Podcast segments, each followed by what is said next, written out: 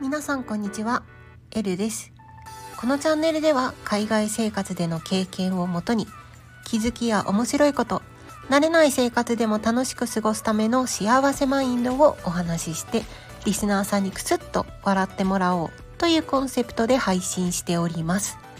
今日はですね、あのイギリスのお話をしたいなと思っております。今日26日はですね、イギリスはボクシングデーという祝日になりまして、以前ね、あの1ヶ月前ぐらいに、あのサンクスギビングデー、ブラックフライデーのお話をした時にちょろっとあのお話ししたんですが、あのイギリスではですね、あの1年に一度ボクシングデーが一番あのお買い物洋服とかね、あのまあ、コスメとかいろいろ一番安くなる日なんですね。で、アメリカはブラックフライデーが一番安くなりますよっていうお話だったんですが、これ、あの、イギリスって、まあ、あの、いろんな見方があるかとは思うんですが、まあ、なんか商売上手だなってちょっとね、思いました。というのもイギリスって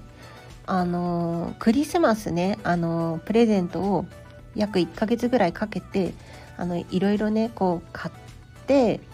クリスマスツリーの下にねこうプレゼントを置いていくじゃないですか。でクリスマスの日までそれだけのね数のプレゼントを買ってるんですよ。なのにもかかわらずあのクリスマス終わった次の日に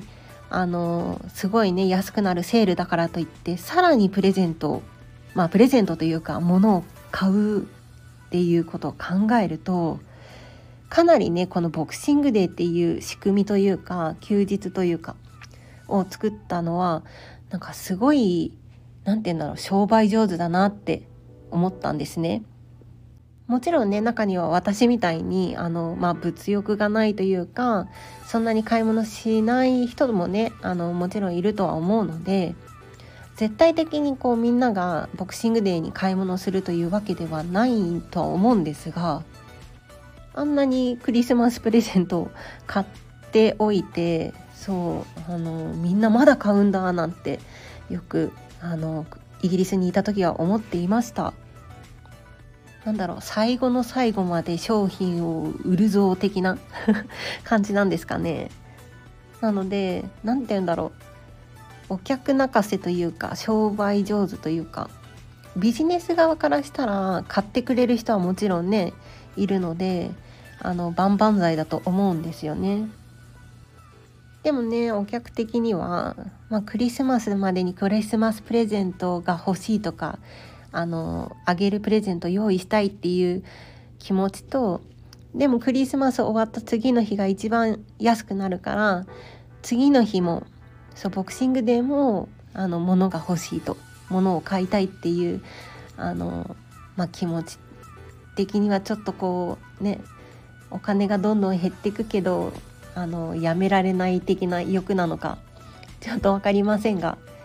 うん、イギリスはそう考えたらそのボクシングデーっていうのは商売上手だななんて思いました。アメリカは逆にあの何て言うんだろうブラックフライデーを皮切りにクリスマスプレゼントをあの用意していくみたいな感じなのかなって思いました。なので